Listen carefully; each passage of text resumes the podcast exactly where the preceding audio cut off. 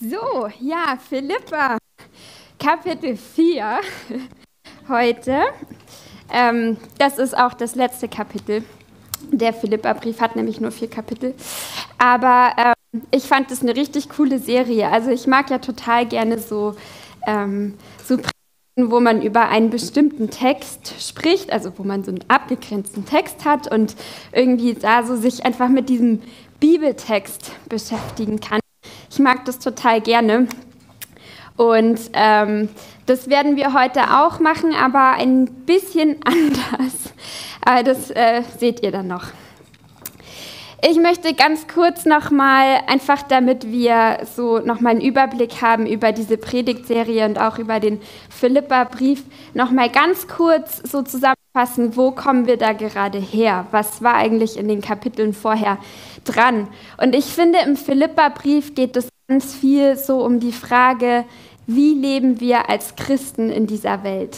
Wie machen wir einen Unterschied in dieser Welt? Was bedeutet es, Gemeinde zu sein in dieser Welt. Daniel hat gestartet mit seiner Predigt und er hat gesagt, Paulus sieht sich selbst ähm, so, dass er, dass er mit seinem Leben das Leben von Jesus nachlebt, die Geschichte von Jesus nachlebt. Und mit anderen Worten kann man auch sagen, ja, das, da geht es darum, wir folgen Jesus nach und wir nehmen uns Jesus als Beispiel ähm, und wir leben so, wie er gelebt hat in unserem Kontext, so in unserem Rahmen, wie wir das können. Und dann geht es im Philipperbrief immer wieder um das Thema Einheit. Das war dann danach in der Predigt von Jesse und auch in der Predigt von Ruth. Das Thema Einheit ist ein ganz, ganz wichtiges Thema, gerade weil die Gemeinde so bunt zusammengewürfelt war.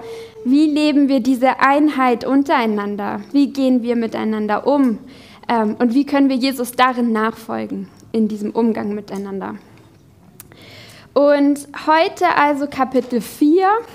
Und Kapitel 4 ist, ich habe euch da mal einen kleinen Überblick mitgebracht. Ich finde, wenn man Kapitel 4 liest, dann wirkt es so, als würde Paulus da nochmal alles so mit reinhauen, was ihm noch wichtig ist. Wenn man das so runterliest, dann hat man ganz oft das Gefühl, oh, okay, das wäre jetzt eigentlich ein guter Schlusspunkt kommt immer so, ja, und seid gesegnet und so. Und dann denkt man sich, oh, genau, jetzt könnte der Brief auch zu Ende sein. Und dann kommt immer noch mal was und noch mal was. Und ich finde, wenn man das so liest, dann wirkt es, als, als wären das lauter so Sachen, die Paulus noch mal richtig wichtig sind zu betonen. Und ähm, das muss da unbedingt noch mit rein in diesen Brief. Und, ähm, und eigentlich kommen da all diese Themen noch mal vor. Einheit, und auch, auch das Thema Freude ganz stark. Das war übrigens in Elsbeths Predigt Kapitel 1, da ist dieses Thema Freude, das hat sie schön herausgearbeitet, da ist das ganz stark, das kommt hier nochmal. Und, ähm, und das, das ist wie so eine Zusammenfassung nochmal von dem ganzen Brief. Wir schauen uns jetzt aber nicht das ganze Kapitel an, also genau, ihr habt hier den Überblick. Da geht es erst eben nochmal um das Thema Einheit, dann die Verse 4 bis 9 eben um diesen Lebenswandel, wie sollen wir als Christen leben, da ist das Thema Freude ganz stark. Ähm, 10 bis 20, da geht es darum, dass die Philippa Paulus finanziell auch unterstützt haben und er bedankt sich dafür und er freut sich sehr darüber. Und dann noch den, den Abschluss, Grüße und Segen. Und wir wollen uns heute ähm, ein, nur ein paar Verse anschauen, eigentlich nur ein, einen ganz kleinen Vers sozusagen ähm, in diesem Abschnitt 4 bis 9. Und zwar ähm, gehen wir jetzt mal zu den Versen 4 bis 7. Und ich lese euch die mal vor. Da heißt es, freut euch im Herrn alle Zeit. Und noch einmal will ich es sagen, freut euch. Eure Güte soll allen Menschen bekannt werden. Der Herr ist nahe. Macht euch um nichts Sorgen, sondern in allem sollen durch Gebet und Flehen mit Danksagung eure Anliegen vor Gott kund werden. Und der Friede Gottes, der alle Vernunft übersteigt, wird eure Herzen und eure Gedanken bewahren in Jesus Christus. Das ist ein ziemlich bekannter Vers, also Vers 7 vor allem. Und auch dieses, wie es startet, freut euch. Und noch einmal will ich es sagen, freut euch. Ich finde das so, so toll. Das ist, Freude ist hier für Paulus nicht irgendwas ja, wenn es mir gut geht und wenn das und das ist, dann freue ich mich. Das ist nicht die Folge von irgendetwas, sondern es ist, er formuliert es eigentlich als Befehl. Freu dich, egal was ist, freu dich zu jeder Zeit, zu jedem Zeitpunkt. Und es ist ihm noch so wichtig, dass er das nochmal betont, sagt, noch einmal will ich es sagen, freut euch. Aber eigentlich soll es darum heute gar nicht so sehr gehen in meiner Predigt, sondern ähm, als ich diesen Text in der Vorbereitung gelesen habe, ist mir, ist mir eine Sache irgendwie ganz, ganz wichtig geworden und ist mir sofort so ins Auge gesprungen. Und ähm, darauf möchte ich heute den Schwerpunkt legen und das ist Vers 6. Und da heißt es, macht euch um nichts Sorgen. Macht euch keine Sorgen, sorgt euch nicht. Und ich hatte echt das Gefühl, dass Gott da so einen Finger drauf legt und dass das wie so ein prophetisches Wort ist für unsere Zeit, für die Zeit, in der wir gerade leben. Und dass Gott da hineinspricht, sorge dich nicht, macht euch keine Sorgen. Wenn man sich jetzt mal so umguckt in, in der Gesellschaft und in dieser Zeit, in der wir gerade leben, dann glaube ich, gibt es sehr, sehr viele Menschen, die sich gerade sehr viele Sorgen machen. Und eigentlich gibt es auch viele Dinge, ähm, über die wir uns Sorgen machen könnten. Ähm, ich habe mal was rausgesucht. Ähm, es gab eine Umfrage letztes Jahr, also das ist 2021 wohlgemerkt, und da wurde ähm, gefragt, vor was die Deutschen Angst haben, also um was sie sich Sorgen machen. Und das ist das Ergebnis, also das sind sieben häufig, am häufigsten genannten Punkte. Und was ich super spannend finde bei dieser Umfrage, wenn ihr euch das mal anschaut, ist, die ersten drei Plätze, da geht es bei allen drei um das Thema Finanzen. Bei allen dreien geht es um das Thema Geld. Also ähm, falls es ein bisschen schwer lesbar ist, ich lese mal vor die ersten drei.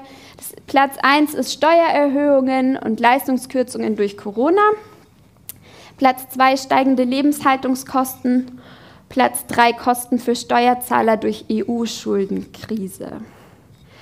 Also bei allen dreien geht es um die Sorge, ich habe weniger Geld zur Verfügung oder ich muss meinen Lebensstandard runterschrauben.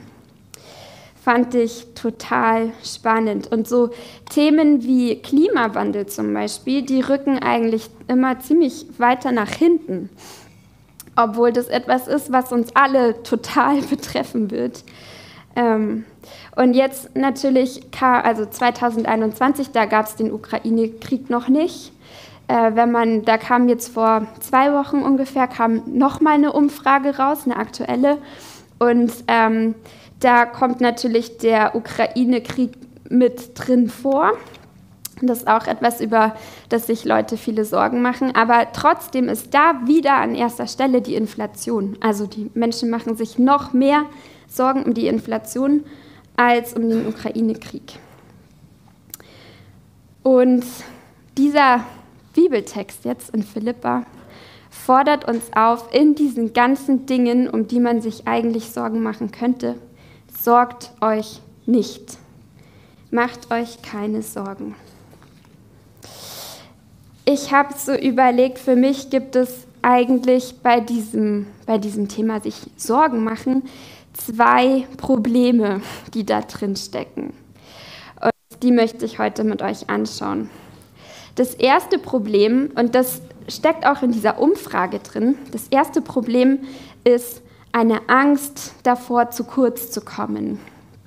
Also eben, ich habe dann weniger Geld zur Verfügung, ich kann mir Dinge nicht mehr leisten, ich muss meinen Lebensstandard herunterschrauben. Dahinter steckt irgendwie eine Angst, ich habe zu wenig, ich komme zu kurz. Und das kann man aber auf andere Themen genauso gut ausweiten. Also ich nehme das immer wieder wahr ähm, bei Menschen in, in allen möglichen Bereichen, so diese Angst, zu kurz zu kommen. Ich habe zu wenig, ich bin zu wenig, dann vergleicht man sich mit anderen und schneidet irgendwie schlechter ab. Ähm, und ich glaube, das ist eine Angst, die, die jeder von uns kennt, ich auch und die aber immer wieder so hochbricht. Ich merke das auch hier in der Gemeinde. Und ich glaube, das ist, war auch in der Gemeinde damals in Philippi so. Das, ist, das war eine Gemeinde, wo, wo Menschen aus allen Generationen zusammenkamen, wo Juden und Heiden zusammenkamen, Menschen mit ganz unterschiedlichen Bildungshintergründen. Und dann passiert es wahrscheinlich automatisch, dass man das Gefühl hat, oh, ich komme zu kurz mit dem, was ich eigentlich jetzt bräuchte. Und ich habe eine gute Nachricht für dich, falls es dir auch so geht, dass du das Gefühl hast, dass du ähm, in welchem Bereich auch immer zu kurz kommst. Die gute Nachricht ist, stimmt, du wirst zu kurz kommen. Und das ist gut so. Das heißt nämlich, du musst dir keine Sorgen machen, zu kurz zu kommen, weil du zu kurz kommen wirst. Ganz ehrlich, als Jesus Nachfolger werden wir zu kurz kommen. Das ist so. Weil wenn wir Jesus nachfolgen, dann geht es nicht darum, dass meine Bedürfnisse immer erfüllt sind, dass ich immer das bekomme, was ich brauche oder was ich möchte oder was ich meine, was ich brauche, sondern dann geht es darum, so zu werden wie Jesus. Nicht an dem festzuhalten, so heißt es in diesem Christus-Hymnus. Er hielt es nicht fest, so zu sein wie Gott, bei Gott zu sein, sondern er erniedrigte sich. Er kam total zu kurz, könnte man sagen, ja. Und, ähm, und wenn wir Jesus nachfolgen, dann wird und dann darf uns das auch was kosten. Dann darf uns das unser Geld kosten, vielleicht kostet es dich deine Karriere, ähm, vielleicht kostet es dich Zeit, bestimmte Beziehungen und es wird uns etwas kosten und wir werden immer wieder an an Punkte kommen, wo wir zu kurz kommen. Und deswegen brauchen wir uns keine Sorgen darüber machen, dass wir zu kurz kommen werden. Ich habe mal geschaut, wo dieses, dieses Wort für Sorgen, sich Sorgen machen, wo das noch vorkommt im Neuen Testament. Ähm, und wir werden da immer wieder so aufgefordert, dass wir uns keine Sorgen machen sollen. Und eine ganz bekannte Stelle ist Matthäus 6 in der Bergpredigt die Verse 31 bis 33. Und ähm, die lese ich jetzt nochmal vor. Ihr habt die, genau, ihr habt die hier auch auf der Folie. Macht euch also keine Sorgen, sagt Jesus. Fragt nicht, was sollen wir essen? Was sollen wir trinken? Was sollen wir anziehen? Denn um diese Dinge geht es den Heiden, die Gott nicht kennen. Euer Vater im Himmel aber weiß, dass ihr das alles braucht. Es soll euch zuerst um Gottes Reich und Gottes Gerechtigkeit gehen, dann wird euch das Übrige alles dazugegeben.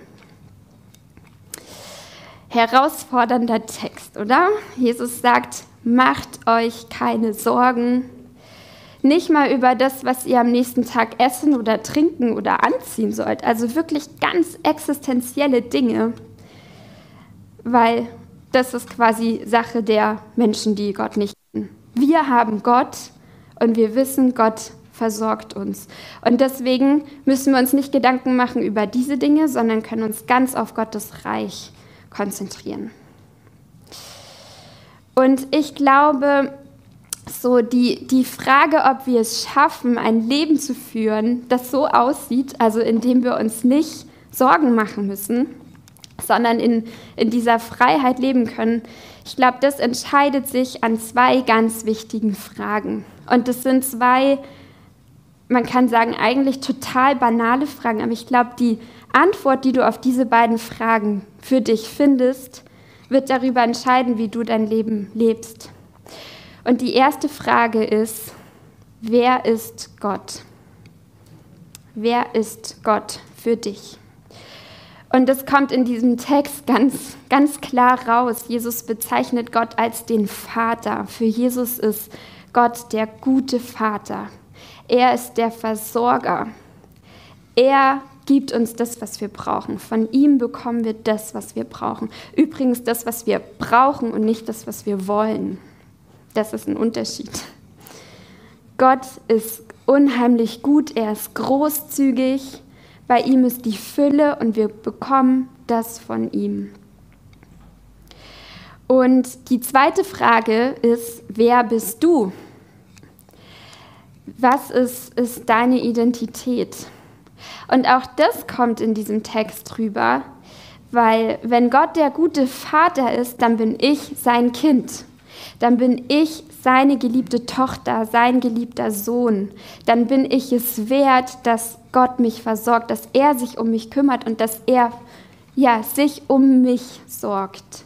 Und deswegen brauche ich mir keine Sorgen machen. Deswegen brauche ich keine Angst haben, dass ich zu kurz komme, weil ich in dieser Identität leben kann, weil ich weiß, ich bin von Gott geliebt, ich gehöre zu ihm und meine Versorgung ist bei ihm.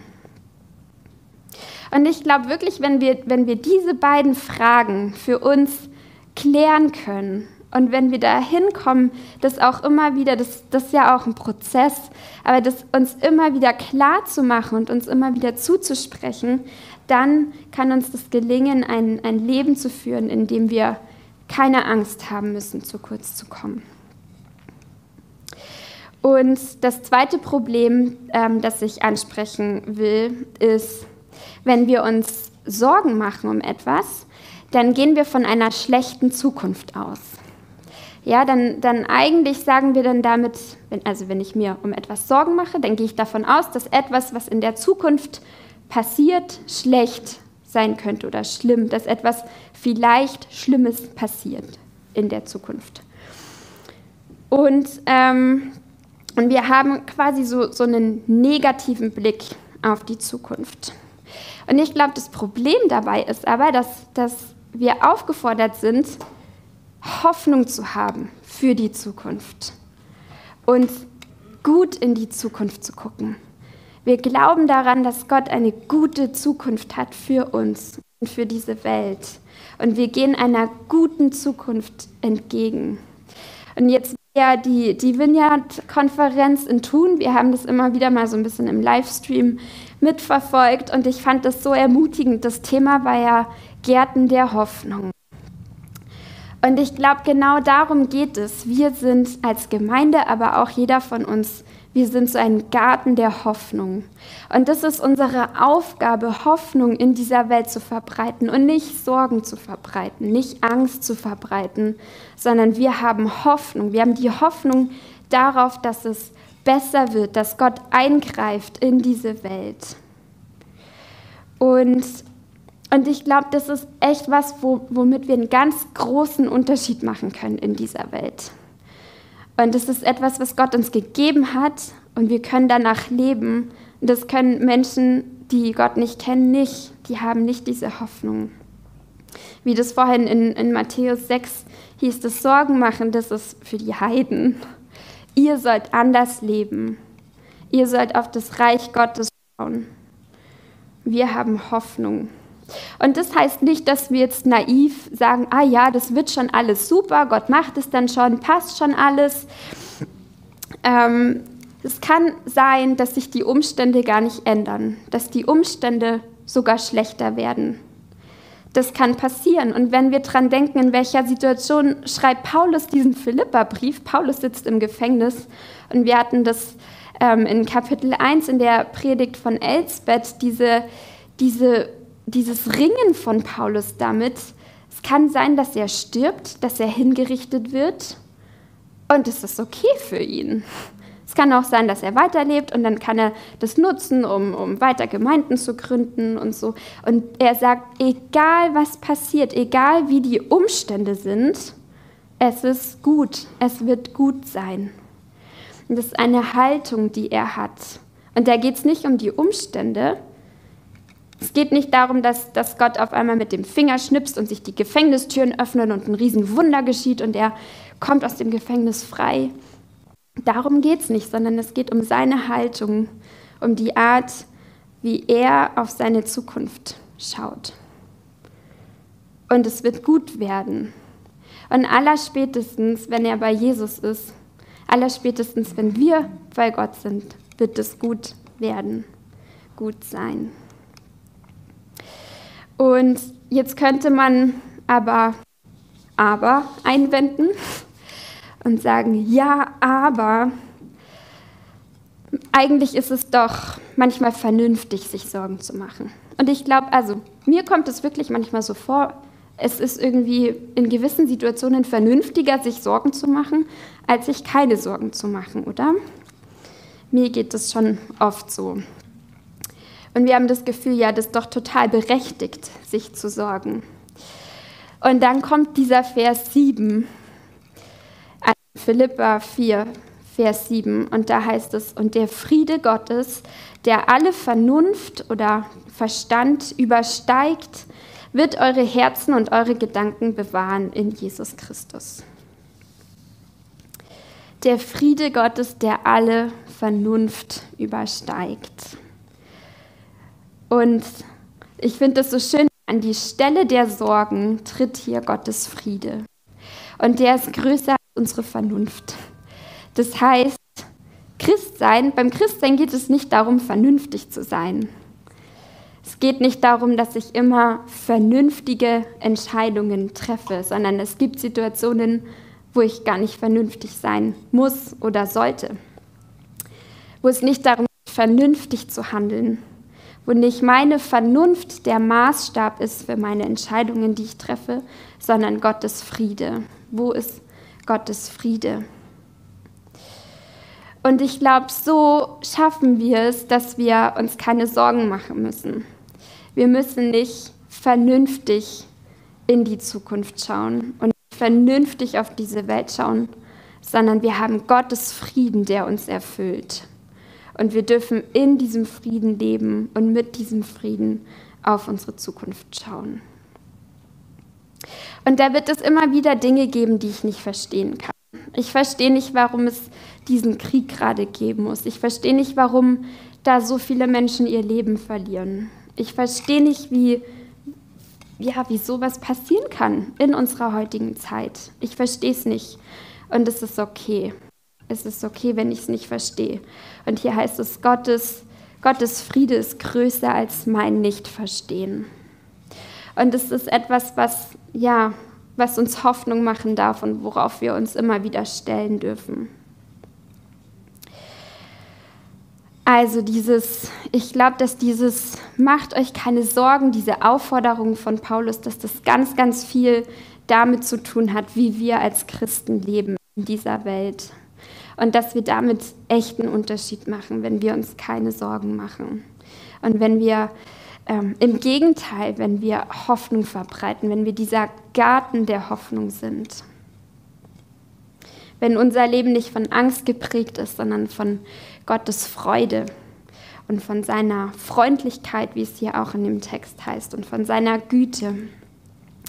Und ich wünsche mir einfach, dass wir uns danach ausstrecken, und ähm, ich weiß nicht, wie du gerade hier bist, ob, es, ob du jetzt gerade an ganz konkrete Dinge denkst, über die du dir Sorgen machst, oder ob das mehr so ein schwammiges Gefühl ist von der Zukunft.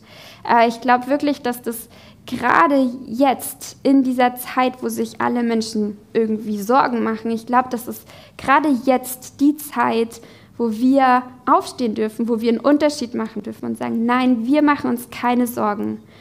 Ähm, auch nicht um unser eigenes Leben, um ganz konkrete Dinge, die in unserem Leben sind. Wir machen uns keine Sorgen, sondern wir haben Hoffnung für die Zukunft.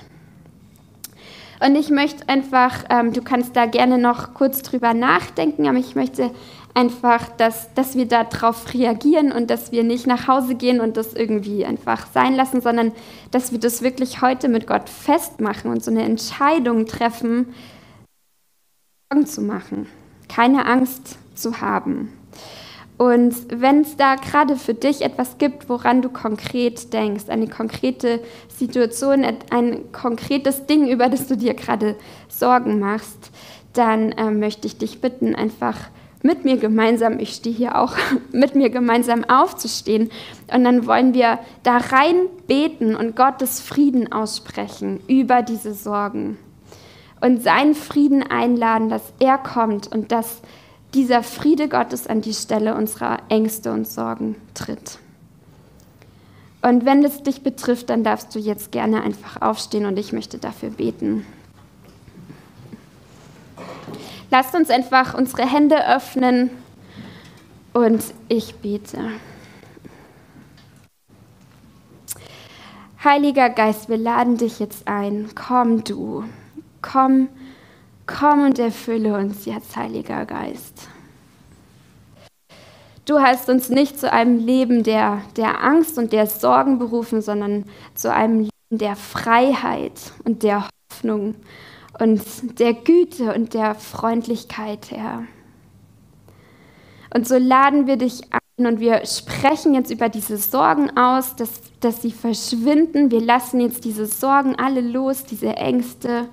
Und Herr, wir sprechen darüber aus, du bist der Versorger, du bist unser Versorger und in dir ist unsere Gerechtigkeit, Herr. Du sorgst für uns, du kümmerst dich um uns und wir brauchen keine Angst haben, zu kurz zu kommen. Darum geht es nämlich gar nicht, Herr.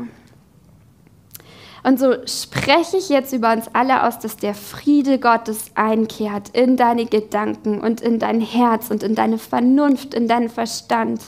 Und dass der Friede Gottes dich erfüllt und dass alle Sorgen in diesem Frieden Gottes einfach verschwinden und sich auflösen. Heiliger Geist, komm und wirke du jetzt und lass uns Lass uns das wirklich jetzt erfahren, wie dein Friede kommt und wie diese Sorgen verschwinden.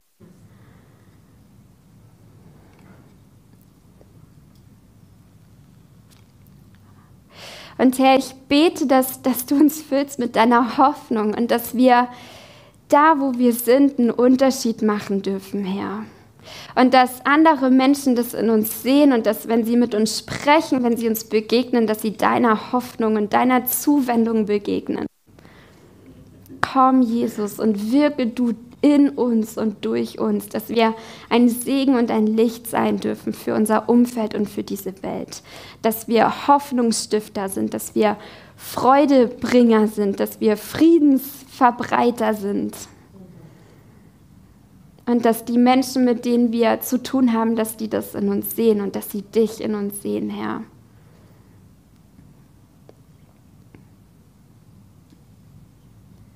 Und ich möchte euch einfach segnen mit, mit ganz viel Mut, mit der Weisheit, wo es dran ist, ähm, ja auch Schritte zu gehen in Bezug auf die Sachen, vor denen ihr Angst habt, wo ihr ja einfach die Weisheit habt, ähm, was ihr selbst auch daran ändern könnt und Schritte voranzugehen. Und ich segne euch mit dieser Identität, dass ihr geliebte Kinder Gottes seid.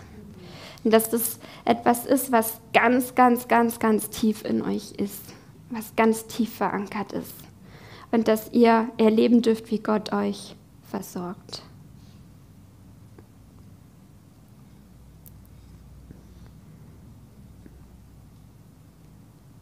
Amen.